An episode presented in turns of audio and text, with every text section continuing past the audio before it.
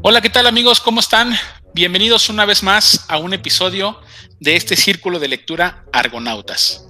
Hoy tenemos una noche muy nutrida, tenemos muchos amigos que se han conectado porque hoy tenemos el especial de este mes que corresponde a abril, que es el país de Irlanda. Así es que vamos a comenzar presentándonos. Mabel, ¿cómo estás? Buenas noches, bienvenida y platícanos qué nos vas a presentar el día de hoy. Hola, buenas noches.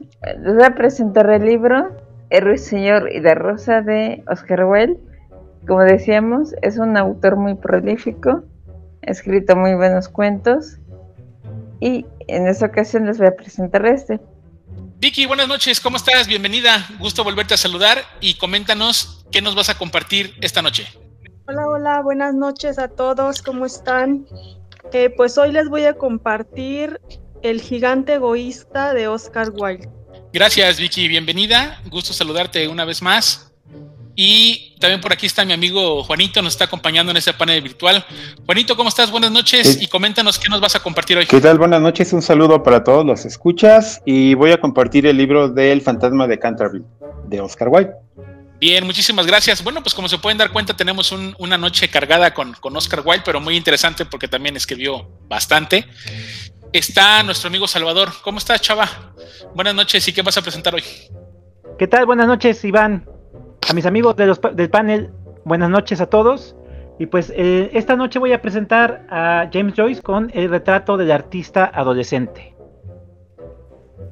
Perfecto, chava. Gracias. Bienvenido. También está por aquí nuestro amigo Jonathan. ¿Cómo estás, Jonah? Y coméntanos qué nos vas a presentar esta noche. ¿Qué tal? ¿Cómo están amigos? Me da mucho gusto volvernos, volvernos a reunir. Eh, hoy voy a hablar sobre una antología poética de William Butler Yeats. Perfecto, gracias Jonah. El famosísimo Yeats no podía faltar en este de, de Irlanda. Y bueno, yo voy a compartir con mucho gusto a Liam O'Flaherty, un compendio de relatos cortos que se llama Deseo. Así es de que bueno, Amigos, bienvenidos a este episodio especial de Irlanda. Esperemos que lo disfruten.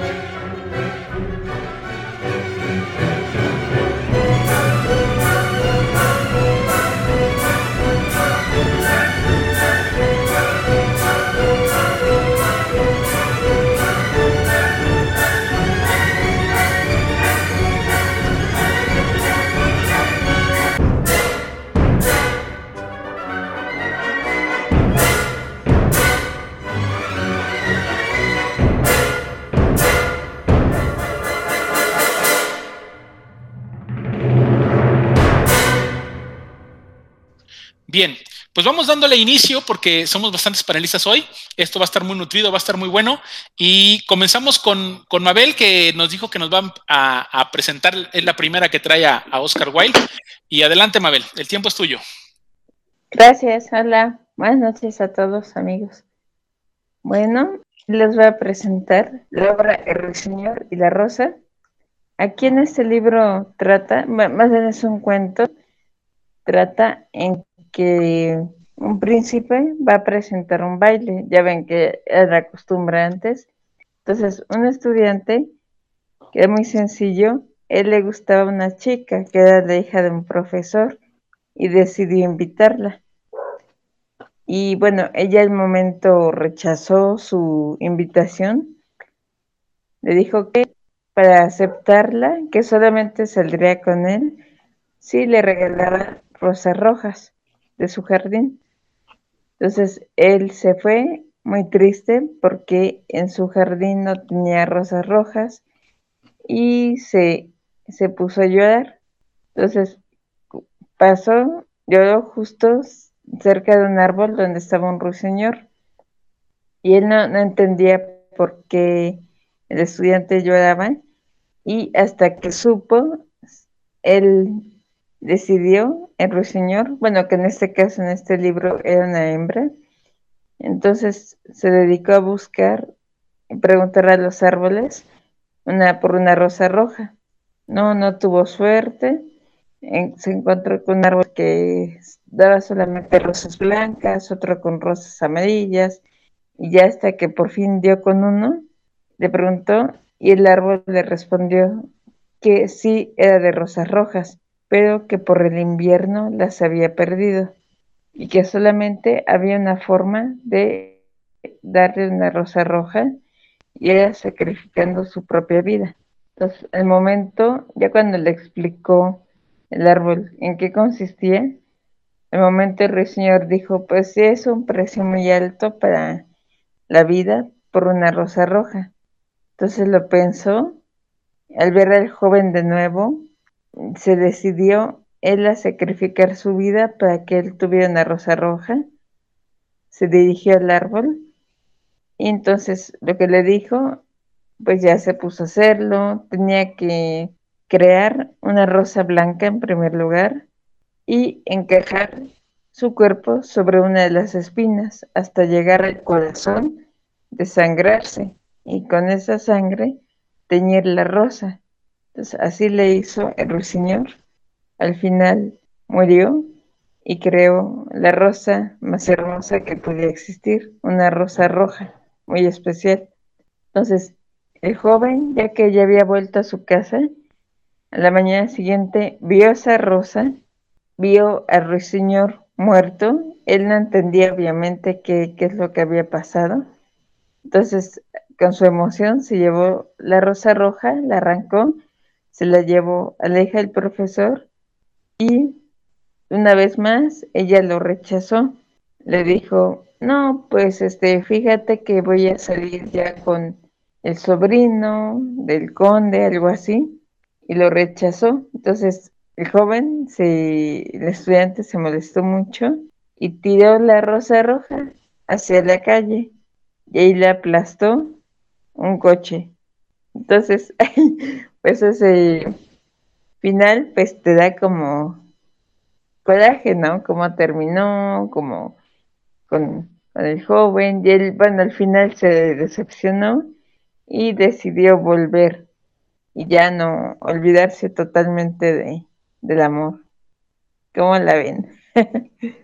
ese ese relato me gusta mucho. Es muy imaginativo, eh, fantástico a la vez y triste. Triste y maravilloso. Eh, el, hecho de, de, sí. de que puede hablar con los, con los árboles es, es, muy, muy bonito, ¿no? Y pedir ese, esa rosa roja que al final de cuentas representaba una vida y que no la valora la, la chica y el pate tampoco la valoró, valoró esa rosa, es muy triste. Es un, un final muy triste. Pero, ¿qué contrapunto hace este relato con la obra en general, de cual es también muy interesante. La obra es muy vasta, eh, su única novela es hasta cierto punto muy oscura y este, este relato brilla por su imaginatividad. Es muy, muy, eh, ¿cómo podríamos decirlo? Fantástico en ese aspecto. Yo nada más quería comentar que lo malo de no saber cómo ocurren las cosas o por qué pasaron, muchas veces no les, no das importancia. Si él hubiera sabido que el ruiseñor se sacrificó por una flor, tal vez si la chava no, no lo aceptó, se hubiera quedado con la flor. O se hubiera valorado el sacrificio que hizo el ruiseñor por él. Pero como no se enteró, y eso es donde viene la crítica que hace Oscar Wilde a la sociedad de aquellos tiempos, que los valores no eran muy refinados para toda la gente. Ese sería mi comentario. Excelente, Juanito, gracias. Muy bien. Bueno, pues vamos a pasar al segundo relato de Oscar Wilde del día de hoy y está a cargo de Vicky. Adelante, Vicky. Te escuchamos atentamente. Hola, sí, buenas noches. Em, pues yo les voy a presentar el, entonces este cuento, El gigante egoísta. La verdad eh, me pareció eh, bueno, es un cuento corto, me gustó mucho, me pareció muy entendible, este, muy fácil de leer. Me gustó mucho la historia también porque cuenta eh, que es, es un ogro, perdón, es un gigante el que vive en una mansión donde tiene un hermoso jardín muy grande pero pues tiene, tiene así como unas murallas, ¿no? Entonces, resulta que este gigante pues se va con un amigo, este, su amigo, un ogro, y estuvo con él siete años. Entonces, él deja su mansión, su jardín. Entonces, cuando él vuelve a su mansión, encuentra a unos niños jugando en su jardín, en los árboles. Entonces, pues se enoja muchísimo y prácticamente los corrió, ¿no? Porque andaban ahí en, los árboles, los corrió. Pero entonces resulta que que pues él se mete a su casa, todo, y las flores empiezan a marchitar, los árboles dejan de dar flores, los pajarillos se van, ¿no? Entonces se, se apodera de ese jardín la nieve, el viento, empieza a granizar. Entonces eh, el logro dice, bueno, ya va a venir la primavera. Entonces no llega y no llega y no llega la primavera, ¿no? Entonces, bueno, eh, dura muchísimo, pero era porque los niños ya no estaban. Entonces, eso se dio cuenta porque un día escuchó a un pajarillo cantar en su ventana. Entonces, como hacía muchísimo tiempo que él ya no escuchaba, eh, bueno, absolutamente nada, ni un canto, o sea, nada, él va a echar un vistazo, ¿no? Y entonces ve algunas flores. Y resulta que los niños se, saltaron, ¿no? Se saltaron la muralla y andaban jugando en el jardín. Entonces vio que, que ahí estaban nuevamente las flores. Entonces, la verdad, se enojó mucho y salió corriendo. Los niños se espantaron muchísimo, entonces eh, se fueron, pero en un rinconcito todavía ahí estaba un arbolito con mucha nieve, Era porque un niño, un niñito pequeñito estaba intentando agarrar como el árbol para que éste pudiera dar flores y todo. Entonces el niño estaba llorando. Entonces de tantas lágrimas que tenía, no lo vio, entonces por eso no corrió. Entonces el gigante lo tomó cariñosamente y lo alzó para que tocara ese árbol. Entonces, este niño lo toca, ¿no?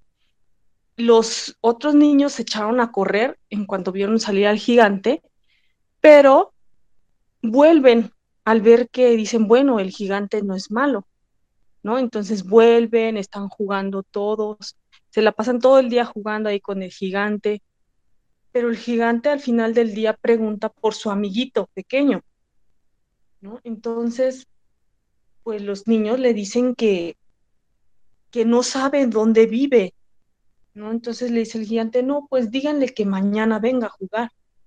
Y pues resulta que pasaban los días y pasaban los días y los niños iban a jugar con el gigante, ¿no? Porque este gigante dijo, pues he sido muy egoísta, ¿no? Entonces, de ahora en adelante, eh, pues el jardín va a ser para los niños, ¿no? Entonces, era por eso que los niños iban, iban a jugar con él. Entonces, pasaron así los años, pero él extrañaba extrañaba a ese niño pequeñito, a su primer amigo, ¿no? Porque fue al primero que agarró y cuando el pequeño tocó el árbol, lo abrazó de su cuello y le dio un beso.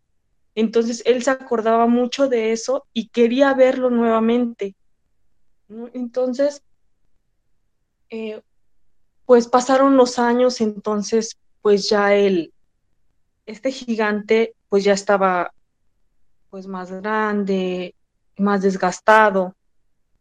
Pues resulta que, que nada más veía a los niños, ya no jugaba con ellos, pero un día vio nuevamente a ese pequeñito, ¿no? Lo vio eh, justo en la época de invierno, en ese mismo árbol ¿no? Pero, ah, pero tenía, tenía frutos y tenía ramas doradas.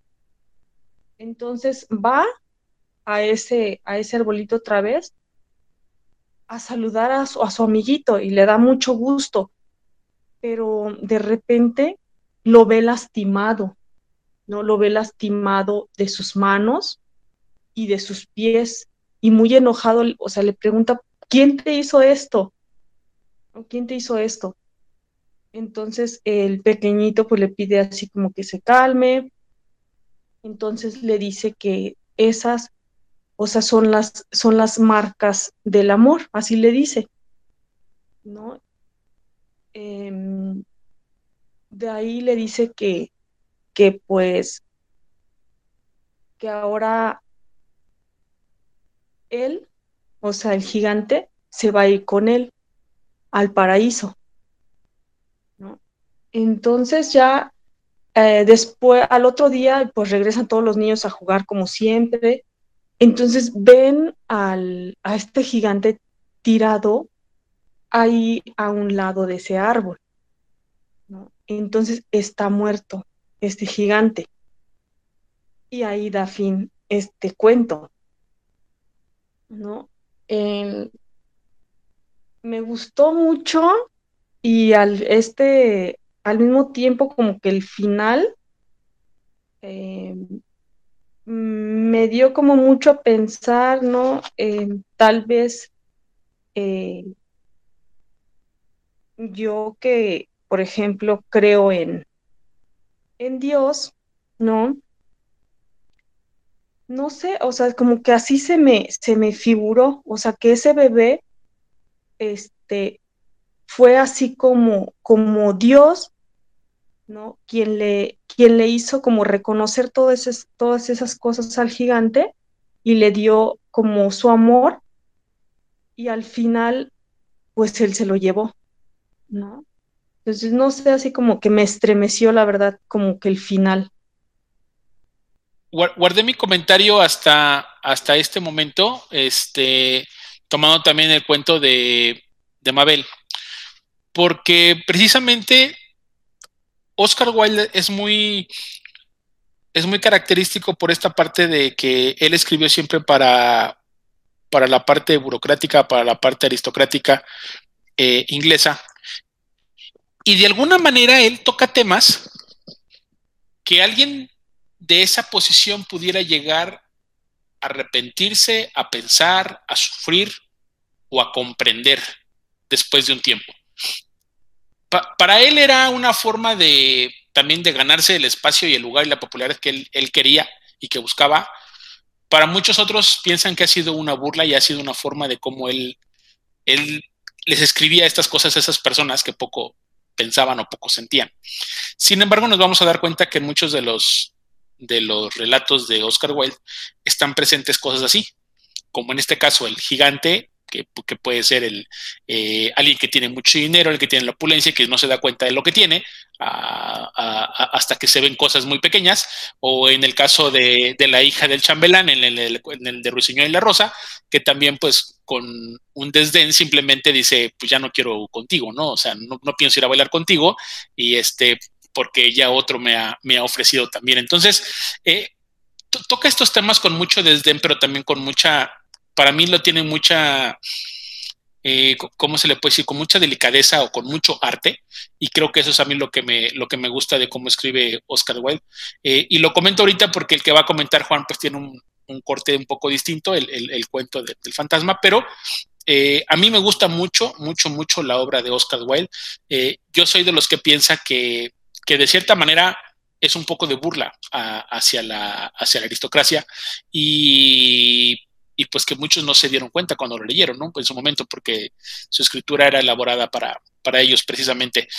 Pero pues de alguna otra manera también la gente lo hacía sentir como, ay, sí es cierto, yo, este, yo, yo lo descubrí o, yo me, se sentían identificados con él, ¿no?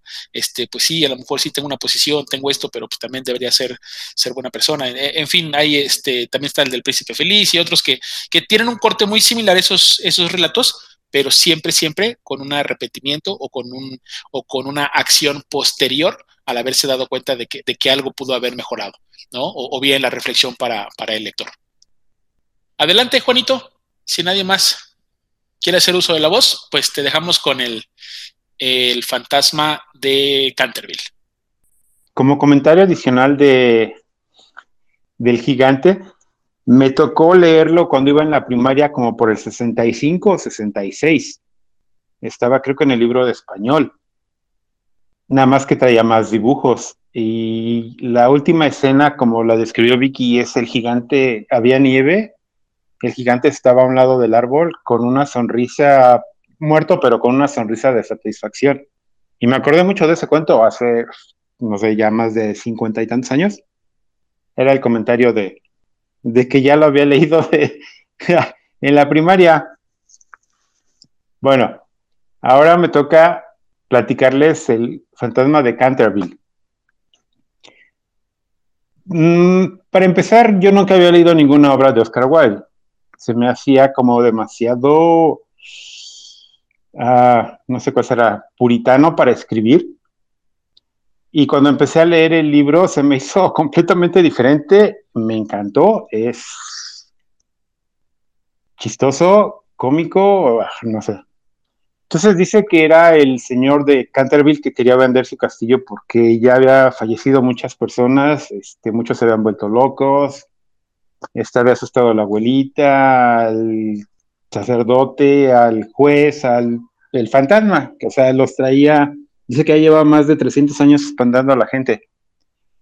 Entonces llegó, llegó una familia de Boston, de Nueva Inglaterra, y este era funcionario público del gobierno, era demócrata, y entonces compraron el castillo, y entonces el Lord Canterbury le dijo, bueno, le vendo el castillo, pero incluye al fantasma. Y la familia Otis dijo, no me importa. Dice, no me importa, es, no tenemos problemas con los fantasmas. Entonces llega la familia Otis al castillo, se acomodan, o sea, todo estaba, este, todo estaba bien. La única que se quedó en el castillo fue la ama de llaves, que era una viejita, ya le daba patatus casi pronto. Pero digo, todo estuvo bien, se acomodaron. La familia era el señor, la señora, un joven que se llama Washington, una señorita que se llamaba Virginia y dos niños que les llamaban las barras y las estrellas, porque tenía que ver con la bandera. Y este, entonces, cuando estaban en la, donde está la chimenea, estaban este, platicando ya para irse al cuarto, o sea, a sus aposentos para dormir, y descubrieron una mancha de sangre junto a la chimenea, ahí en la alfombra. Y Washington llevaba un, no sé, un desmanchagrasas o quitagrasas o algo así que había traído de Estados Unidos. Entonces lo echó en la mancha de sangre y sí la quitó. Dices, wow. Entonces ya todos se fueron a dormir, la mancha ya no estaba. Y a eso de la medianoche empezó el fantasma. Salió con sus cadenas y todo el asustar a la gente. Entonces sale el señor Otis, abre la puerta y le dice, oiga, para que no haga tanto ruido, dice, aquí le traje un, no le dijo WD-40, le dijo otro líquido de, pero algo así similar. Dice, mire, póngale esta a su cadena y así ya no va a hacer tanto ruido. Y el señor se dio la media vuelta y se metió a dormir. Y el fantasma se quedó así como, ¿cómo? O sea, yo los vengo a asustar y ellos están haciendo cosas que no tienen nada que ver con esto. Dijo, bueno, voy a asustar a los niños, los más chiquitos. Entonces se mete a su cuarto. Dice que no le volaron la cabeza porque la lleva en el brazo. Los niños estaban esperando y literaron de almohadazos. O sea, nadie le tenía miedo. Y dijo, ay, ay, ay. Entonces decepcionado se va a su, a su cueva, a su, a su cuarto que estaba entre paredes y no, no había una puerta, sino tenía que escabullirse. Intentó muchas veces seguir asustando a la familia, pero no hubo manera de que lo lograra. Entonces, la mancha de sangre al otro día volvió a aparecer a pesar de que el señor Otis había cerrado la puerta con llave, las ventanas no tenían manera de abrirse por fuera, y a veces era un rojo, a veces era un carmesí, alguna vez apareció un verde, a veces apareció un magenta, o sea, había colores surtidos y variados. Y hacían lo mismo todos los días el chavo, Washington, que era el joven, le cepillaba, le lavaba y ya no había mancha. Y el, este, el fantasma decía, bueno, no puede ser posible que no los asuste. Y entonces pensaba, si con el traje de pirata sin cabeza este, hice que mi esposa se muriera o la abuelita le diera un ataque cardíaco o algo así, ¿por qué no puedo hacer con esto? Entonces alguna vez hizo lo mismo, quiso llegar por lo más simple que eran los niños, abrió la puerta y le cayó agua. y este estaba tan decepcionado de él mismo que se fue. Otra vez se fue a su cuarto, así como que dices, no es posible. Hizo cinco o seis intentos, este, la señora también salió, la señora Otis, y le dijo, oiga, cálmese, dice, mire, ¿por qué no se calma, se relaja, este, le pone aceitito a sus cadenas? O... Pues el fantasma lo hizo, le puso aceite a las cadenas para que ya no hiciera tanto ruido. O sea, seguía los consejos que le daba los demócratas. Pero decía, pero esto no es vida, no, o sea, esto no está funcionando. Y siempre pensaba, si con el traje de pirata, si con el traje de aquello, si con el traje de aquel, o asusté a tanta gente, se murió tanta gente, y ahora no puedo, no puede ser posible. Entonces, este, el señor Otis era una persona decente, y este, había eventos en algunos pueblitos cercanos, entonces en algún momento llegaron unos gitanos y le dijeron que si los dejaba acampar ahí en el, pues el, la parte trasera del castillo, ¿no? El señor dijo, sí, no hay ningún problema, no me hacen daño. Entonces era frecuente que hubiera gitanos por ahí. Y este, algunos de esos tantos eventos, la hija que se llama Virginia tenía un novio, un prospecto de novio, que era inglés y pues ella era uh, bostoniana. Y entonces salieron a pasear y este, y no sé si el pony quiso brincar o algo y pasó por una maleza y le rasgó la falda.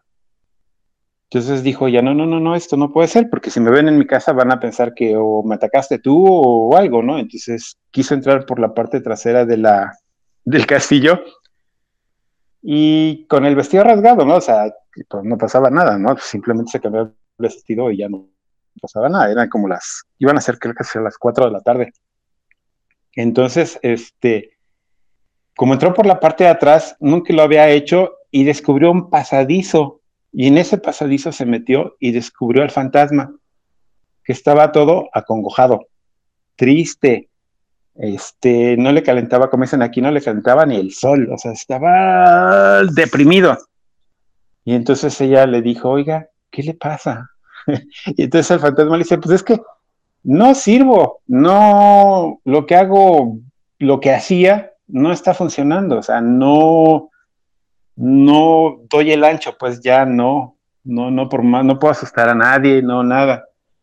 Y entonces empieza a platicar con Virginia y este, y Virginia dice, oiga, ¿por qué no este, le podemos conseguir un pasaporte y se va a Estados Unidos a algún castillo y mucha gente pues va a pagar por verlo? O sea, todo era dinero, ¿no? Todo el concepto de mentalidad de los americanos era diferente al concepto de los europeos. Y él decía, no, yo no podría hacer eso, o sea, no, no me podría ir de aquí. Dice, sí, mire, le conseguimos dinero, va a ganar buen dinero, o sea, todo era cuestión de que él dijera que sí, dice, mi papá le puedo conseguir un, una visa o, o lo guardamos en un ataúd o algo, ¿no? Y usted va a estar feliz de, de ir a América a espantar a la gente, ¿no? Y decía, no, no, no, ya, ya estoy muy viejo como para esas cosas, ¿no? Y entonces, uh, siguiendo con la plática, él dijo, la verdad, me gustaría morir, pero morir es diferente que morir tú. Entonces tiene que ser en un campo santo, tiene que haber un ruiseñor, tiene que estar la luz de la luna. O sea, tiene diferentes conceptos de mi muerte con la muerte. Y Virginia dijo, ah, le atoró. O sea, si necesita, yo lo, lo llevo, lo acompaño y, y vamos, ¿no? No pasa nada. Y entonces le, este, le dijo el fantasma, lo único malo es que cuando nos vayamos de aquí, del castillo, dice, vas a oír voces que te van a decir, Virginia, no te vayas, Virginia, no lo acompañes, Virginia, regrésate, este, nos haces falta. O sea, no tienes que voltear porque son voces que no corresponden a este, este mundo, ¿no? Y este, Virginia, así como respirando hondo y profundo, dijo, pues, pues sí, le atoró.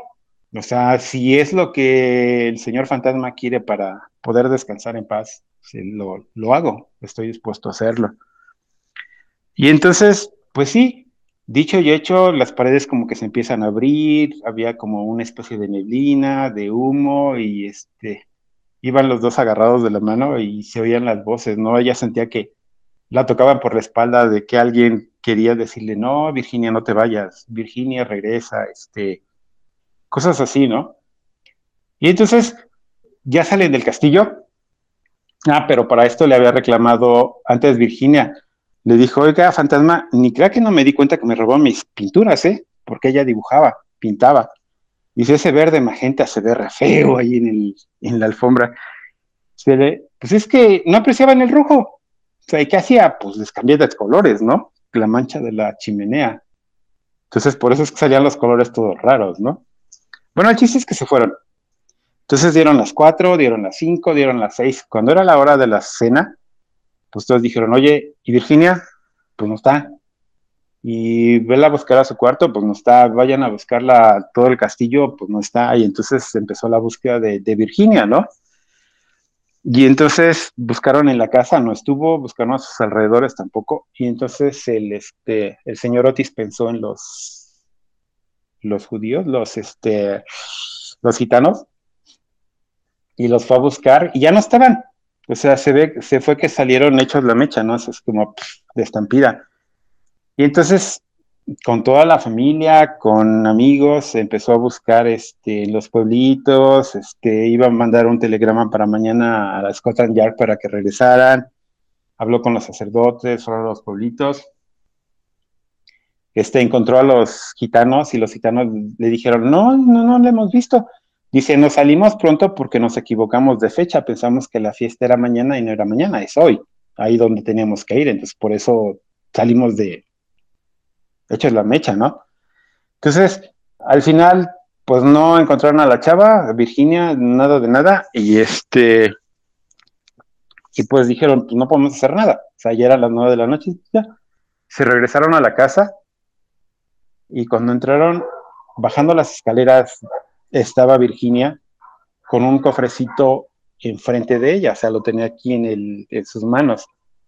Y pues la señora Otis, ay, hija, y la papachó, la besó, el papá le dijo, hija, no nos hagas esto, este, nosotros.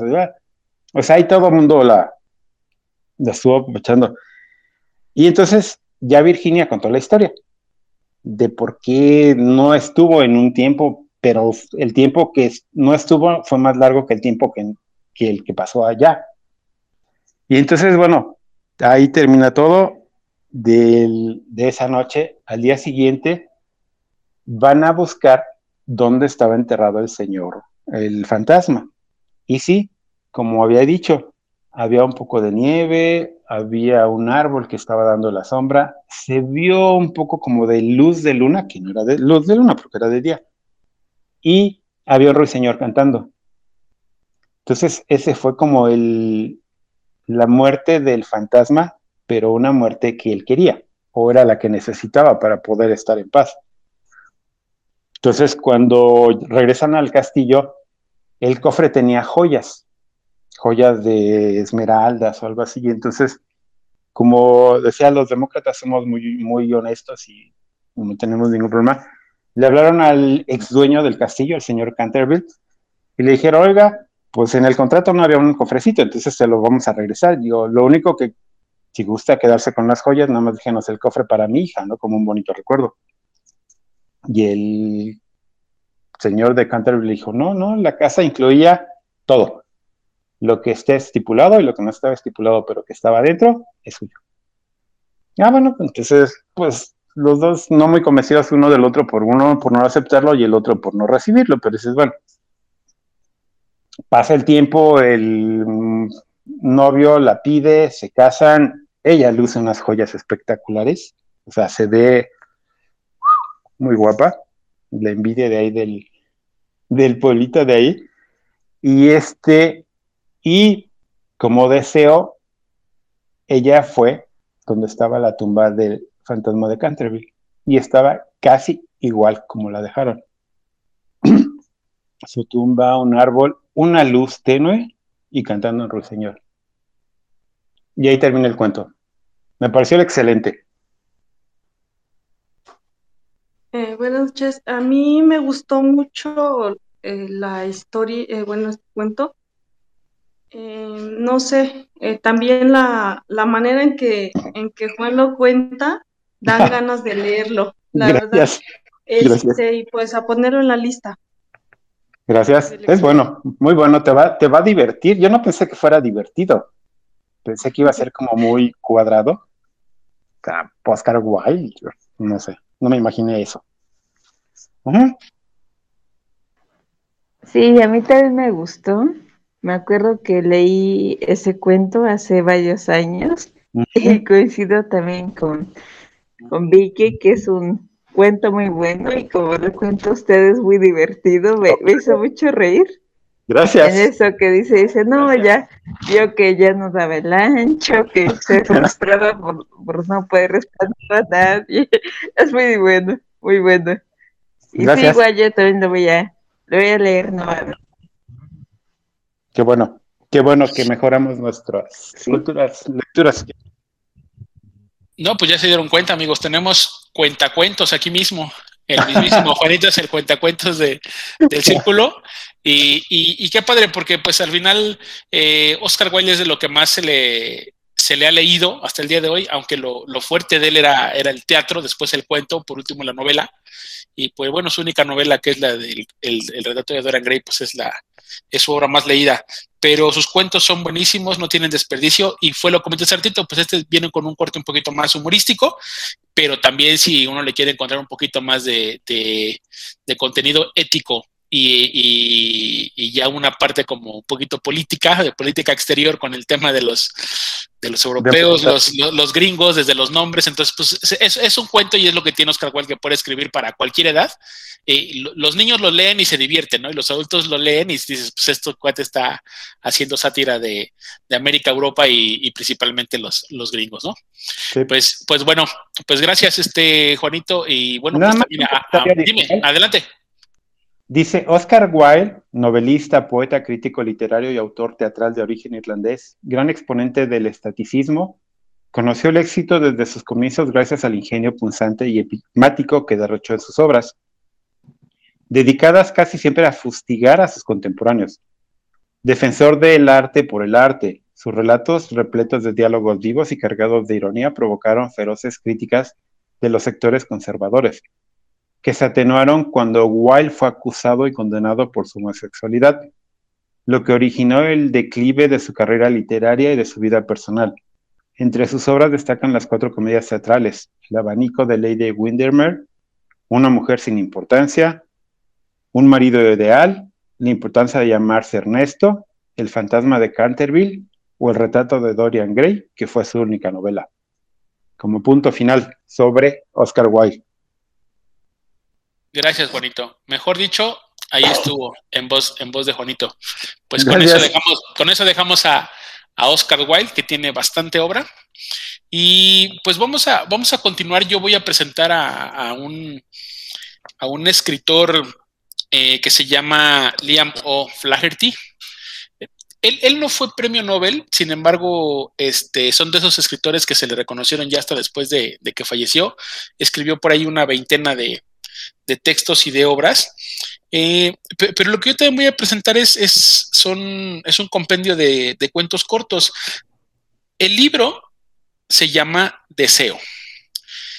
Eh, aunque fue un, escrito que él hizo en los 50, no se editó y no se presentó hasta el 2012, por una sencilla razón que estaba escrito en un idioma que es el gaélico. Eh, pues el gaélico es uno de, de los idiomas eh, natales de Irlanda, no es el irlandés, pero anteriormente pues alguien quería este, sobresalir o o estar en las artes y esas cosas, pues tenía que hablar el, irlandés. Es como aquí para nosotros probablemente el, el náhuatl, ¿no? O, una lengua así, una lengua este, eh, originaria. Entonces, él escribe este, este libro, este compendio de cuentos de deseo, lo escribe en gaélico y pues obviamente nadie se lo quiso editar y como te digo, ya hasta la postre después de que, ah, bueno, es un gran escritor y, y una de sus obras que es el del, el del delator, que fue lo que lo llevó más a, la fama, al estrellato y hasta se le hizo película en, Hollywood, pues bueno, ya se le reconoció varios premios internacionales, sin embargo no fue el Nobel, pero dijeron, bueno, tiene un, un compendio de cuentos muy bueno y fue el último que se publicó en 2012, que se llama Deseo. Y por eso, por eso lo, quise, lo quise compartir esta noche. Este compendio de, pequeños, de pequeños cuentos es un libro que tiene por ahí un promedio como de 120 hojas, más o menos, no es tan grande. Sin embargo, dije, bueno, vamos a ver de qué, de, qué va. A mí me llamó mucho el título. Y obviamente el, primer cuento, que es muy cortito, es como de una hoja, hoja y media, habla precisamente de un bebé que cuando nace o, tiene unos meses de vida, quiere sentarse, quiere alcanzar las cosas, quiere alcanzar un vaso, eh, tiene sed, tiene necesidades, y entonces te lo narra desde el punto de vista de un bebé. Y dije, eh, esto tiene mucho valor. O sea, o sea no, nunca, había leído algo que, fuera narrado por un bebé, eh, haciendo una, una simplemente este, comparación, pero, pero tampoco no, no igual, pero sí quiero decirlo como, como Jack London en Colmillo Blanco, que cuando lo leí dije, no, o sea, este cuate está narrando a, partir de un lobo, eh, que jamás me lo había ocurrido. Bueno, pues aquí me pasó lo mismo y dije, bueno, a partir de un bebé. Bueno, dale. Entonces, y es tan corto y lo que te deja, porque el título del primer cuento es deseo. Y dije, bueno, e, e, el, bebé deseaba el vaso, el, bebé deseaba pararse, el bebé deseaba hablar, el bebé deseaba muchas cosas. Y, es nada más como una fotografía, eso, es un fragmento donde, donde te deja el, tema del deseo. Conforme vas avanzando los, los cuentos, en, en, el que sigue recuerdo que era uno de un halcón, después viene uno de una piedra, y te vas dando cuenta que cada uno de los cuentos tiene ese elemento. El personaje principal tiene un deseo. Nada más que, como te dije, puede ser un animal, puede ser una persona, una piedra, que tampoco jamás se me hubiera ocurrido a mí que una piedra tuviera, este, como él, ¿no? Que tiene atrevimiento de darle un, este, sensaciones, pensamientos y, ese tipo de cosas, ¿no? Y, todo el tiempo estás pensando, no sé si la piedra está en el monte, es una piedra de mar, es una piedra de río, porque se le acerca el agua, se le acercan los animales, este, no se quiere resbalar, no se quiere caer. Entonces, eh, eh, vuelvo a lo mismo, es, el deseo. Ya casi avanzado el, libro, me encontré probablemente con el que más me haya gustado de todos, que es el pequeño cuento que se llama El gato. El gato es un, es un, animalito que sale con su, con su hijo, bueno, que, bien pudiera ser una gata, no, no dice el sexo, pero yo, yo me imaginé que era la mamá. Sale eh, eh, esta gatita con su, con, su, con su gatito, con su hijo, y entonces la, mamá al parecer le, enseña a, como a, dar la vuelta o, salir un poco del lugar donde duermen y que, y que el hijo se empiece a ganar la propia, el propio alimento, ¿no? Que se empieza a ganar la vida. Y entonces viene un ratoncito, que también el ratoncito anda buscando algo que comer, y dije, ah, dije, e, e, el ratón anda deseando comida porque no tiene y la quiere llevar a su ratonera. Pero la mamá anda deseando que el niño o que su gatito aprenda. Cuando viene el ratón, y por más que la mamá le explica, el gatito se espanta cuando se le acerca el ratón. Y entonces la mamá se desespera y le dice, no, o sea, tienes que hacerle así, y, le brinca y le, gruñe y le, y le, corretea. Y entonces ya el, gatito se espanta, ¿no? Pero la mamá dice, bueno, ni modo, lo voy a hacer yo, este, yo soy la que está enseñando. Y cuando ya tiene acorralado al, ratón y lo, y lo va, y lo va a atacar, resulta que llega un perro. Y el perro es el que llega Y, empieza a ladrarle y el gato sale corriendo y entonces el perro resulta que siempre había querido atrapar ese gato. Entonces se vuelve una cadena de deseo porque el ratón quería la comida, el, el, gato quería al ratón porque era su comida también, y el perro andaba cazando a un gato que desde cuando lo había visto y le puso una corretiza, y el cuento termina cuando llega el dueño del perro le grita y le pone la correa y se lo lleva. Y yo dije, este, este cuento está maravilloso, está bueno, porque al final el deseo de todos estos, que puede ser como una cadena alimenticia, ¿no? O, así lo, lo, pensé yo, pues termina siempre con el, con el ser humano, termina con el hombre, ¿no? Que para muchas eh, otras especies y demás, así luego así lo, nos han descrito en los libros también, ¿no? Que somos como los dioses o somos la, pues al final somos, somos eh, el último eslabón de la cadena alimenticia, no somos el más alto. Y aquí pues el, el, el, hombre acabó con el deseo de todos. El ratón se fue a su casa, perdió la comida, los gatos se volvieron a esconder en su lugar, no atraparon al ratón y el perro no pudo hacerle nada al gato porque se lo llevó su amo. Ahí termina. Ese es el estilo de los cuentos. Así termina eh, este, mi participación de esta noche y pues bueno, espero que les haya gustado. Muy, muy interesante. Fíjate que a mí me llamó la atención y lo habíamos platicado en otros círculos, el hecho de que el escritor se atreva, ¿no? A escribir sobre lo que sea.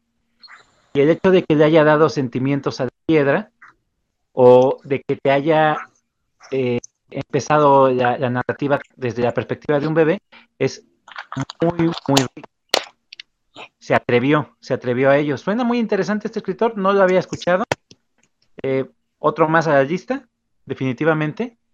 Y pues sí, este tipo de cuentos son los que me gustan a mí. Estoy de acuerdo, eso de la cadena, la cadena alimenticia siempre estamos hasta arriba, pero no es cierto. Pero sí, el, ratón, el gato, el perro y llega el humano. Qué lástima que todo lo echó a perder, ¿no? Es muy interesante el cuento. Como dice Chava, algo más para leer en el futuro. Pues ya está, amigos. Pues esa fue mi participación del día de hoy. Y pues bueno, este, vamos a dar la oportunidad a Chava que nos platique eh, el libro que nos trae preparado el día de hoy. Perfecto. Bueno. 20 minutos. Tranquilo, tranquilo, Juanito. Hay tiempo, dice. Sí, tú, tú tranqui, tú relájate, mira. Flojito y cooperando, flojito y cooperando. Ok. Este escritor, James Joyce, es muy comentado. La mayoría de la gente, por lo menos, ha escuchado de él o se le tiene en referencia. Este escritor es complicado, su estilo es muy, muy interesante, de hecho es de los que le dio el renombre a ese tipo de estilo narrativo, que es el discurrir de conciencia. El discurrir de conciencia lo que quiere decir es los pensamientos, plasmar los pensamientos tal cual, así te vienen a la mente. Es difícil, sí, porque no hay un orden. Así como tú tienes ideas, entran ideas y, piensas de repente, ah, mira, algo bonito. Y las ideas todo el tiempo están chocando. Entonces la narrativa en cierto punto se vuelve compleja. El libro que estoy yo presentando esta noche, El retrato del artista adolescente, es muy interesante porque tiene tres formas narrativas que va evolucionando conforme el personaje va creciendo. Y eso me pareció muy interesante. James Joyce nace en Dublín el 2 de febrero de 1882 y muere en Zurich en 1941. Tiene muchísimas fobias a lo largo de su vida y también es el problema que tiene porque en ese momento Irlanda está dividida en dos, en lo que es la Irlanda protestante y la Irlanda católica. Él pertenece a la Irlanda católica, que es el sector más pobre. Y los irlandeses de aquel entonces son gente de una moral muy difícil, de doble moral podríamos decirlo, y muy, muy allegados a la Iglesia católica. Los jesuitas, que era la educación que podían adquirir los de eh, baja situación económica, como lo era Joyce en ese momento, era lo que máximo se podía aspirar. Esa era una educación muy buena, pero demasiado rigurosa y muy centrada en lo que era la religión. Entonces, él desarrolla muchas fobias debido a la forma en cómo se le educa y aparte, cuando es joven, un perro lo, ataca y desarrolla una fobia tremenda contra los perros. Y todo esto que lo estoy, estoy platicando lo plasma él en su obra. Es educado por los, los jesuitas y los jesuitas son gente muy, muy intelectual, pero también muy rigurosos, son demasiado estrictos. Y así se va creando Joyce. La historia del retrato del artista adolescente comienza con su padre teniéndolo en brazos y de igual forma como lo platicó Iván con el anterior, aquí la narrativa se ve rebajada al nivel de un bebé. Entonces empieza con los agugutata y, lo va evolucionando conforme va creciendo el niño y eso me pareció muy interesante, pero no es nada sencillo. La primera parte, que es desde ser un bebé hasta ser un niño, el estilo literario es el estilo indirecto libre. ¿Qué quiere decir esto? Mezcla al narrador con el personaje. Y en ocasiones no sabes qué es lo que está, lo que está pasando, si es que está narrándose el personaje o si es un narrador en tercera persona. Y eso es lo que me gustó mucho de este libro. Cómo va evolucionando. La historia es autobiográfica. Joyce refleja su situación y hace una crítica completamente fuerte a lo que es la sociedad de su momento, de su tiempo, y a la religión en sí. Continúa la narración y cambia directamente a lo que es la tercera persona, ya con un niño más grande, el cual sufre de bullying por todos sus compañeros, lo maltratan bastante y aparte del maltrato que sufre por dos compañeros, están los padres que son totalmente riguristas, que son de aquel entonces en los que si veían alguna conducta que a ellos no les pareciera, lo castigaban físicamente, tanto físicamente como emocionalmente. Y ellos lo veían como una cosa muy natural. Entonces, la historia va evolucionando de acuerdo a cómo va creciendo el niño. El niño es un niño que sí se esfuerza. El personaje se llama Stephen Dedalus. Se esfuerza mucho en sus estudios, se esfuerza en estar presente para su familia, en ser correcto, en, en tener las, las cosas bien, bien hechas. Y lo que sí empieza a ver él es la diferencia que hay entre sus familiares, porque unos son católicos y otros son protestantes. Entonces, empieza a ver la diferencia, los problemas eh, que tienen los, los, adultos, empieza a tener problemas en su escuela porque lo están maltratando mucho. Un prefecto llega para hacerse presente en la clase y castiga a un niño por no haber hecho su tarea. Y ve que Stephen no está haciendo tampoco eh, la, tarea de la clase y le pregunta que por qué no lo está haciendo, que si es un holgazán. Y Stephen le contesta, es que se me rompieron los lentes. Y padece de, vista, este, padece de problemas de la vista. Entonces el prefecto no le cree porque dice que él ya se la sabe y lo castiga lo castiga de forma física, le pega con una tabla que trae en las manos. Y Stephen se queda, pero si yo no he hecho nada. Y todo eso lo va narrando Joyce. Vas viendo los conflictos que está teniendo el niño. Continúa la historia y el niño deja de ser un niño. Ahora es un adolescente y empieza el despertar sexual. La narrativa vuelve a cambiar completamente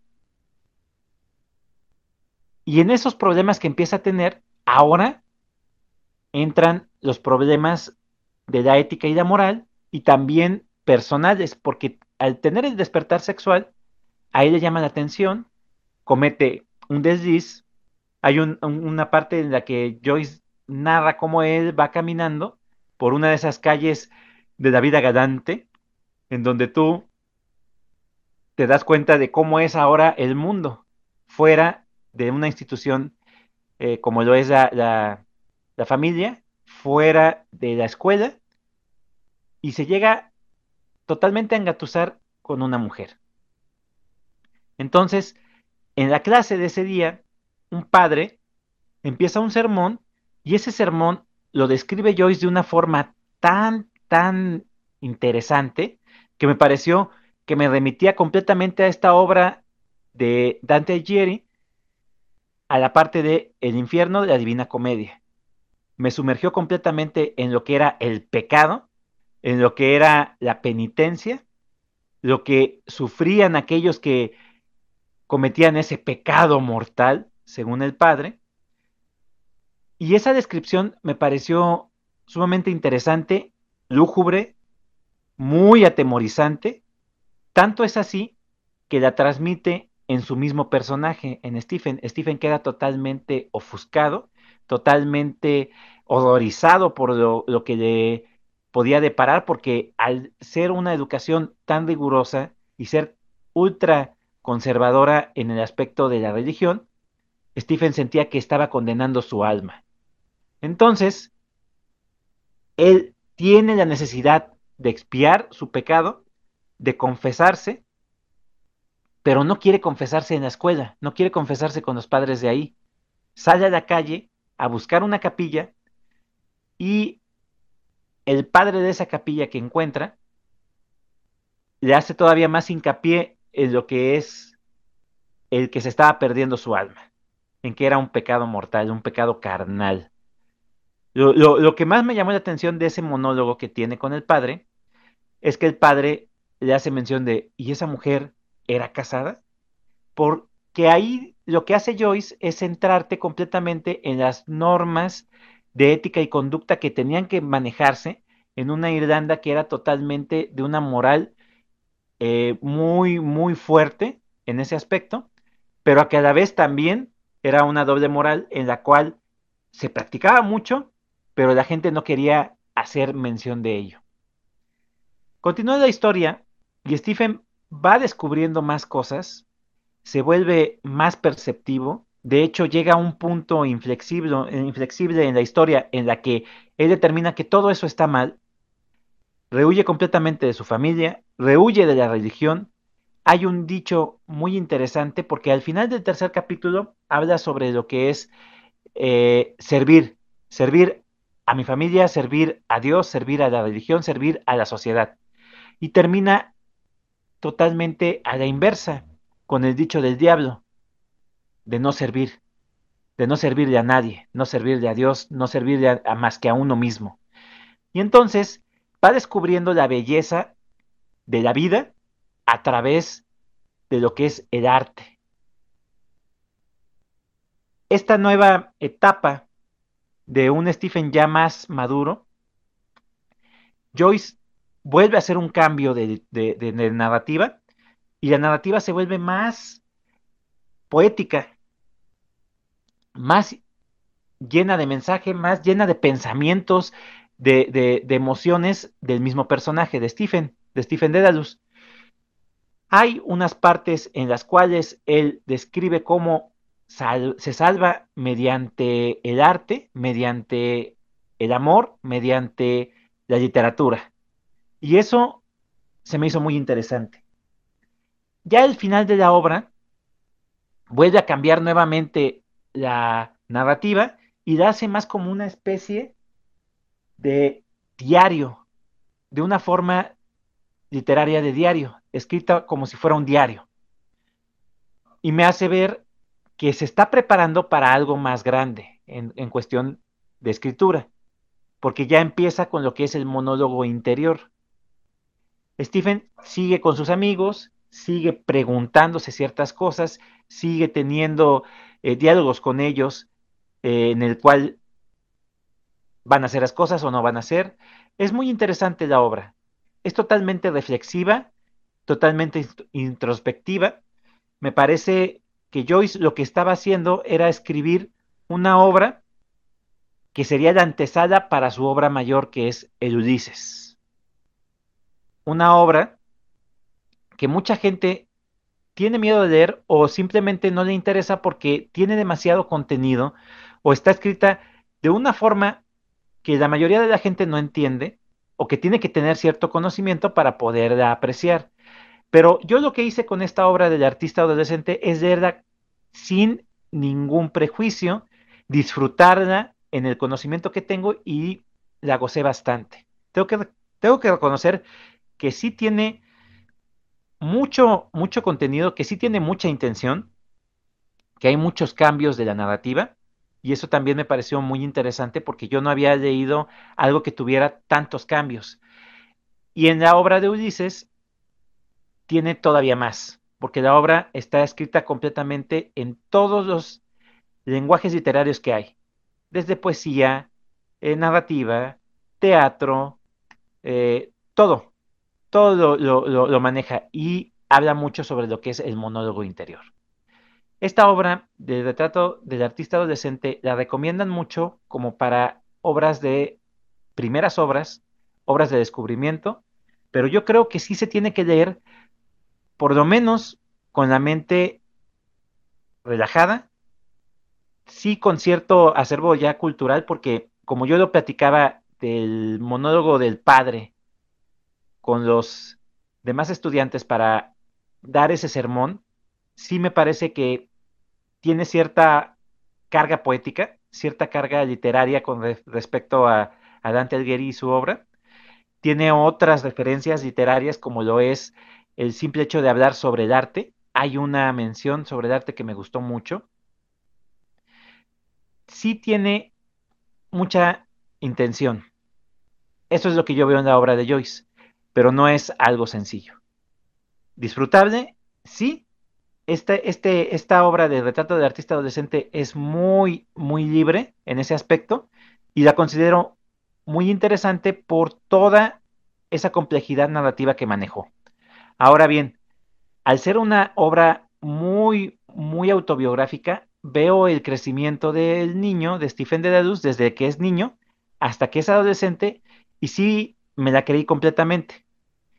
Desde el hecho de que en un principio era totalmente temeroso de las reglas impositivas que le, le, daba su familia, o de las reglas impositivas que tenían los jesuitas, y de las reglas que la misma sociedad le estaba marcando, hasta el hecho de descubrir la libertad mediante la escritura. Y eso me pareció muy interesante.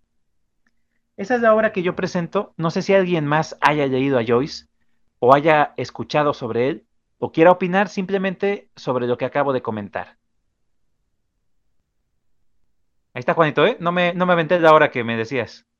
15, te faltaron 5. Es interesante lo que comentaste, pero nunca había leído nada de él, ¿no? Entonces, digo, así como todos dicen, algo para leer en el futuro. O sea, sería interesante.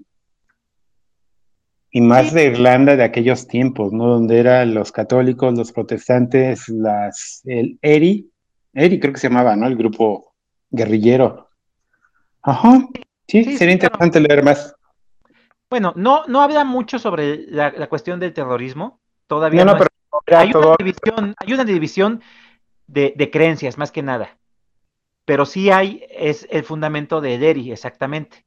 Ah, los, los conservadores y la, la, ¿cómo podríamos decirlo? Las acciones totalmente... Eh, ay, se me fue la palabra, pero bueno, sí, sí, sí se nota la, lucha que hay entre las clases sociales y sí maneja mucho esa, eh, ese problema que tenía Joyce con, los mismos irlandeses, por eso él se autoexilia, no se sentía eh, libre para poder expresar o para poder escribir su obra en Irlanda, él se autoexilia y se va a diferentes partes.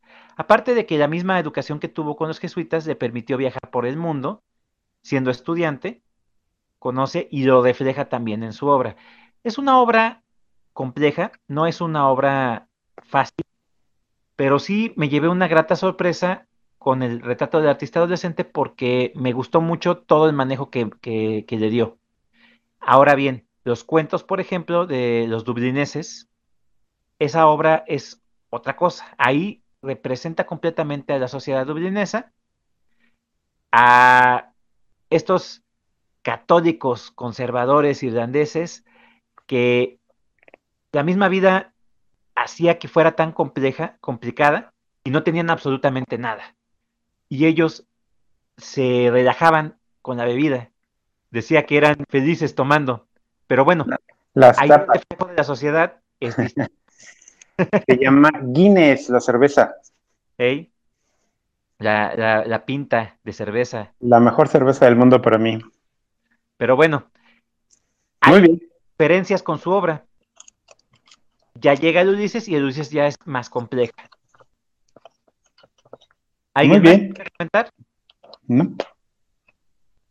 Pues, pues yo lo único que, que te podría comentar, Chava, no, obviamente no, yo no he leído a, a, a James Joyce, es, es este, dijeras tú, es de esos, de esos que, ah, pues no es que me dé miedo, pero digo, siendo que lo leo y voy a entender poco, lo mismo me pasa con Cervantes. Este, pero bueno, por lo menos con Cervantes ya comencé con las novelas ejemplares para algún día leer el, famosísimo Quijote.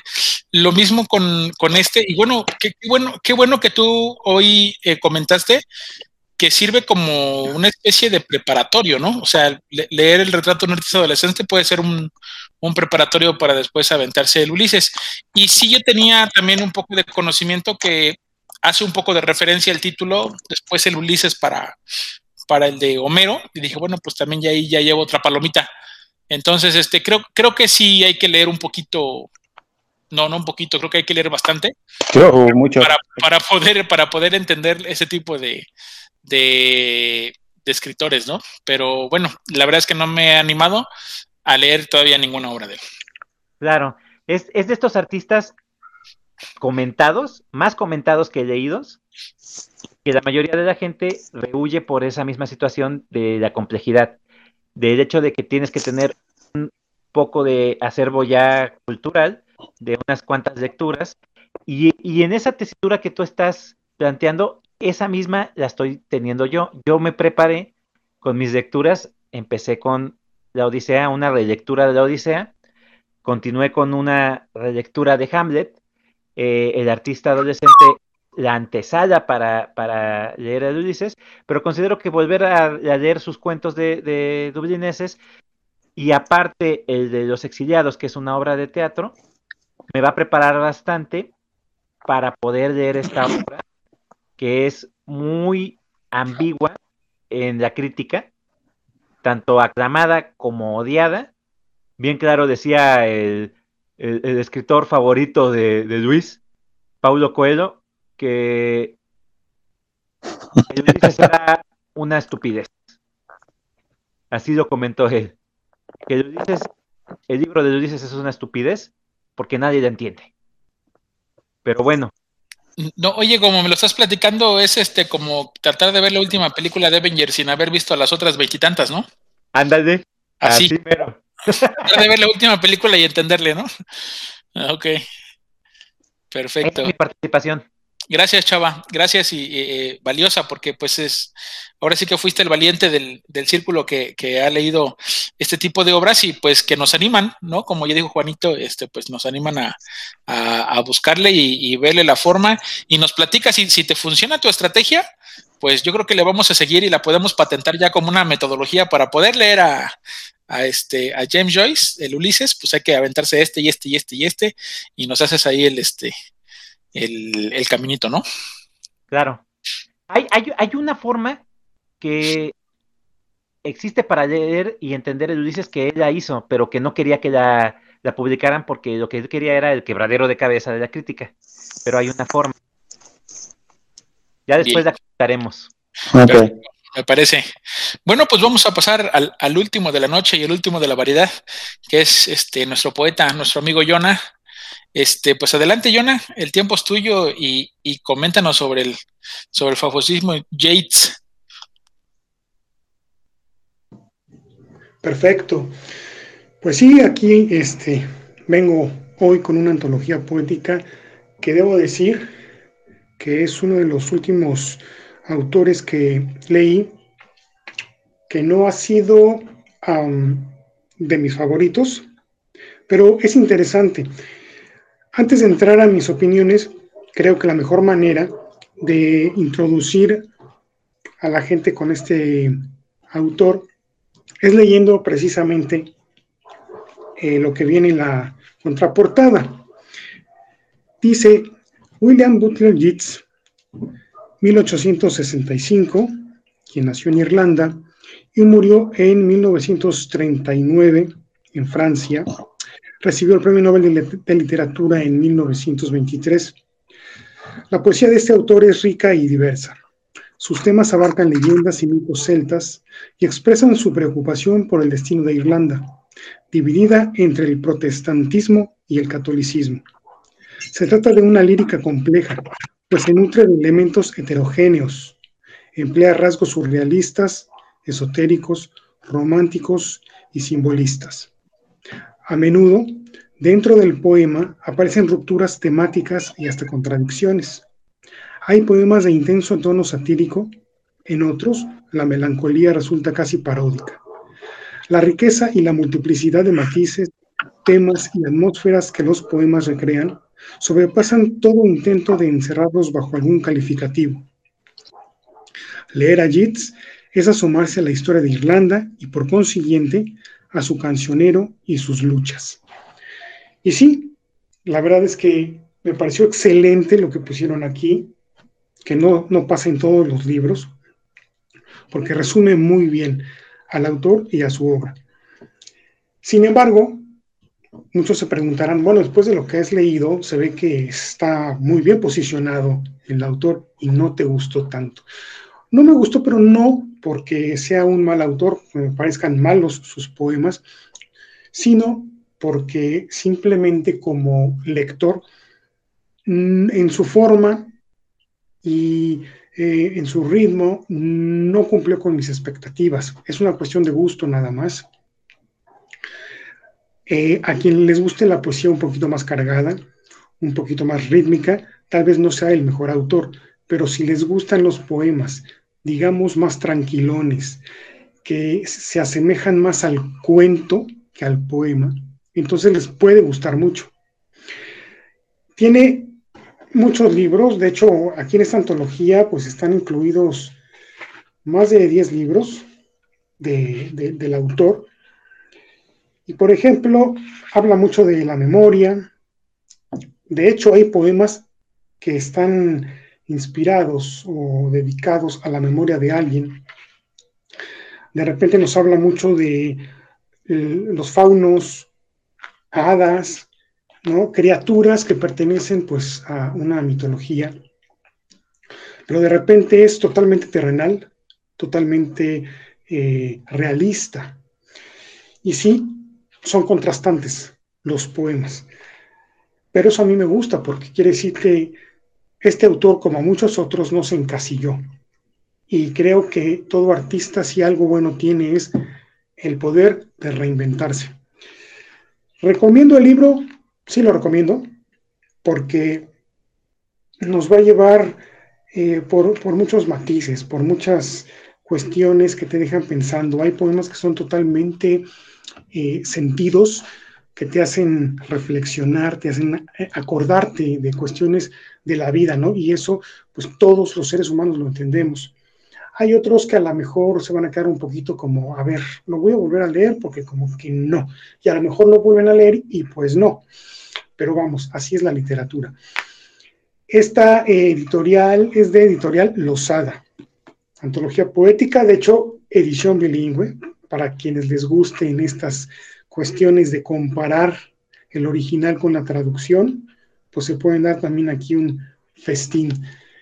Y este, pues es todo, simplemente volver a invitarlos a, que no le tengan miedo a la poesía, que no es el género que asusta o el género eh, cursi mamilón, porque no.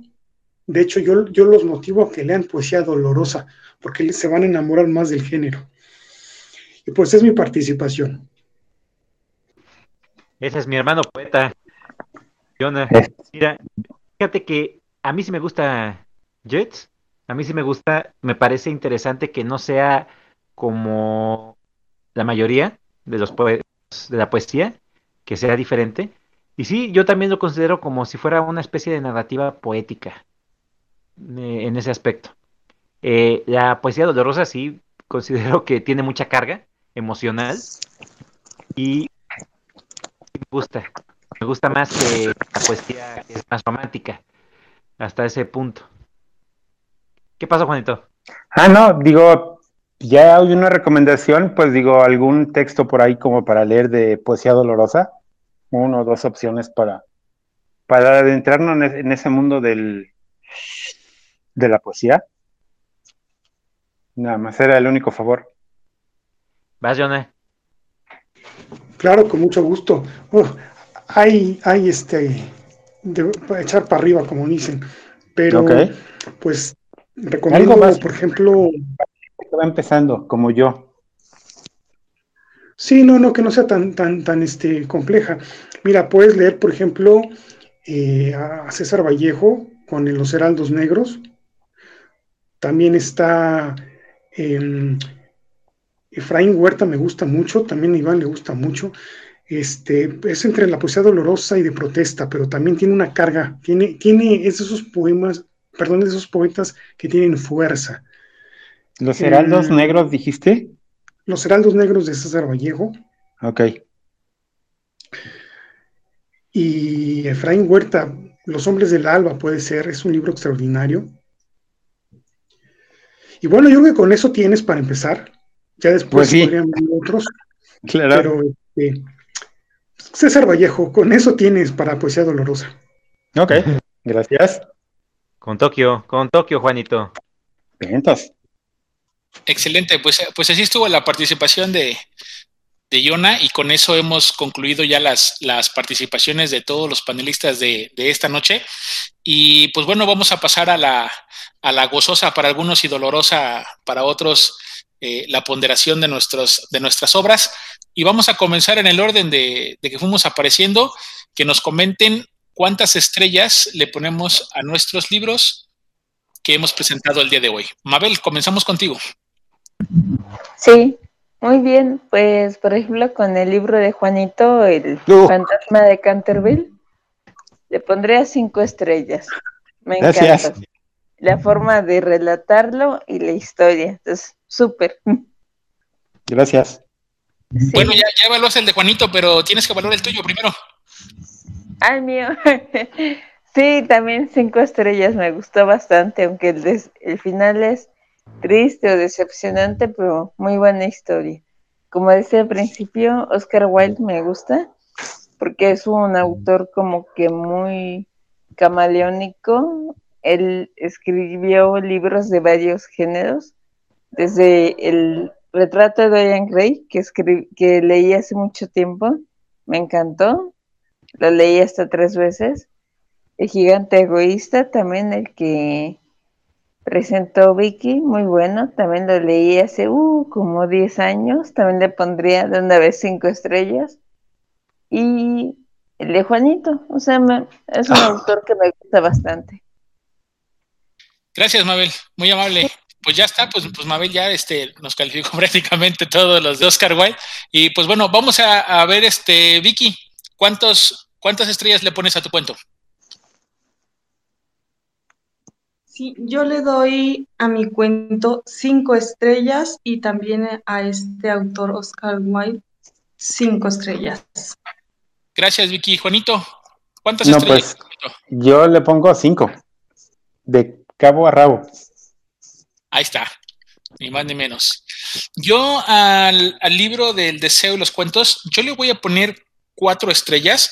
Eh, la verdad es que me gustó mucho cómo venía el ritmo. Sin embargo, hasta el final del, del libro vienen dos relatos que rompen un poquito con el, con la, con el ritmo, porque son, son relatos más largos de lo normal y, no se le agarra tanto la onda como, viene uno con relato corto, así muy poquito, muy poquito, y al final como que echarte dos largos, no es que el libro sea muy largo, pero, pero vienes con una inercia de cuentitos cortos, cortos, cortos, cortos, y al final son, dos muy largos y ya no, eso parte no me, gustó mucho, como que no, no cerró bien. Digo, si hubiera quitado esos dos cuentos largos, hubiera estado bastante, bastante bueno su libro, hubiera dado las cinco, pero le voy a dejar cuatro estrellitas a O'Flaherty. Chava. Tómala. Es, es, mi martirio de todas las noches. Pero bueno. Ay. Le voy Ay. a poner de cinco estrellas que se le tiene que calificar, le voy a poner unas 15. No es cierto, bueno, pues la 5. Me, me pareció muy, muy bueno, me gustó. Fue un- una buena lectura. Yo, yo pensé que lo iba a sufrir, pero no, al contrario, lo, lo gocé bastante. Y esas cinco estrellas se quedan cortas. Muy bien, gracias, Chava. Oye, te- tengo por ahí este el remedio para tu problema de la de, de la puntuación. Tengo unos amigos brasileños que trabajan en un lugar que se llama Pare de Sufrir. Y con esto- ahí te, van, a- te van a ayudar y vas a ver cómo vas a poder y ya, porque cada martes dices que es un sufrimiento. Dije, no, hay que ayudar a mi amigo y, y ahí están unos brasileños bien puestos. Sí, gracias. Coelho gracias. también es brasileño, ¿verdad? También es brasileño y le puede ayudar bastante, fíjate. Ya, eh, a, tomar decisiones más rápidas. Eh, Es que es eso, es eso lo que le falta. Ya viste, chava. ¿eh? Ya. Consejos Voy de tus empezar, amigos. voy a empezar a leer superación personal por ustedes, nada más. Por ustedes, Gracias. ¿eh? Gracias. Este, este, por cierto, pues eh, un, un castigo para Luis, porque digo, Luis es el que propuso Irlanda y no se presentó, y algo mínimo, algo así le deberíamos dejar, ¿eh? Sí, que lea, que lea a, a Márquez, que lea a Gabriel Márquez. Ándale, al- algo así que si sabes que si, si quieres venir otra vez, tienes que presentar en tu próxima, este, el próximo Ya. episodio a, a Márquez, el que pues, él, él- él- él propuso los irlandeses y no, y no se presentó. Y mira nada más qué detalle nos hizo Luisito. Pero bueno, este, se te extraña Luis y yo sé que por ahí nos estás escuchando, ya sabes. Un saludo y un abrazo. Jonathan, vamos contigo. Yo le pongo cuatro estrellas. Perfecto, amigos, pues ahí, ahí estuvo la, la valoración de nuestros, de nuestros libros. ¿Alguien quiere hacer algún comentario antes de cerrar el episodio? Yo quiero comentar que definitivamente esta dinámica de los países eh, me ha abierto mucho los ojos. Hay una, un contraste completamente distinto. La mayoría de, de- de los países tiene una escritura totalmente diferente. Entonces, con este segundo, segunda participación, que es Irlanda, me doy cuenta de qué tan diverso es la literatura y los temas que toca. Y me gusta mucho esto. Creo que vamos muy bien con esta dinámica y pues yo también le pongo cinco estrellas a White. ¿eh? Perfecto.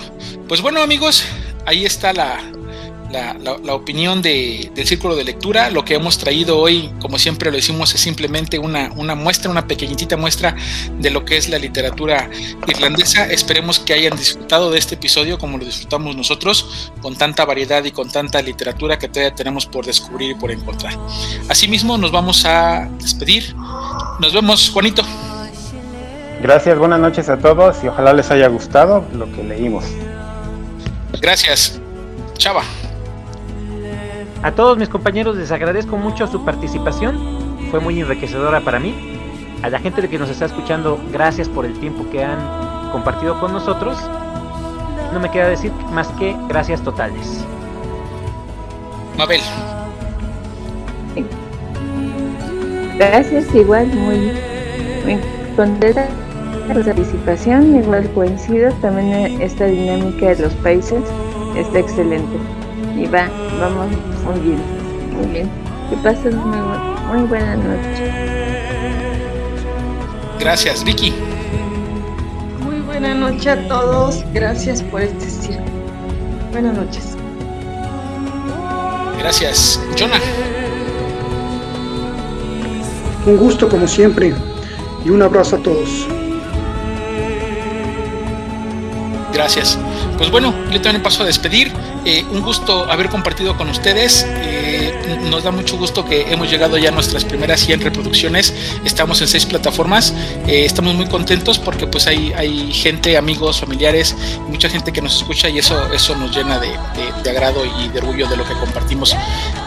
Esta ha sido una aportación del Círculo de Lectura Argonautas y nos oímos la próxima semana con más libros para compartir, para comentar y analizar. Que pasen un excelente momento.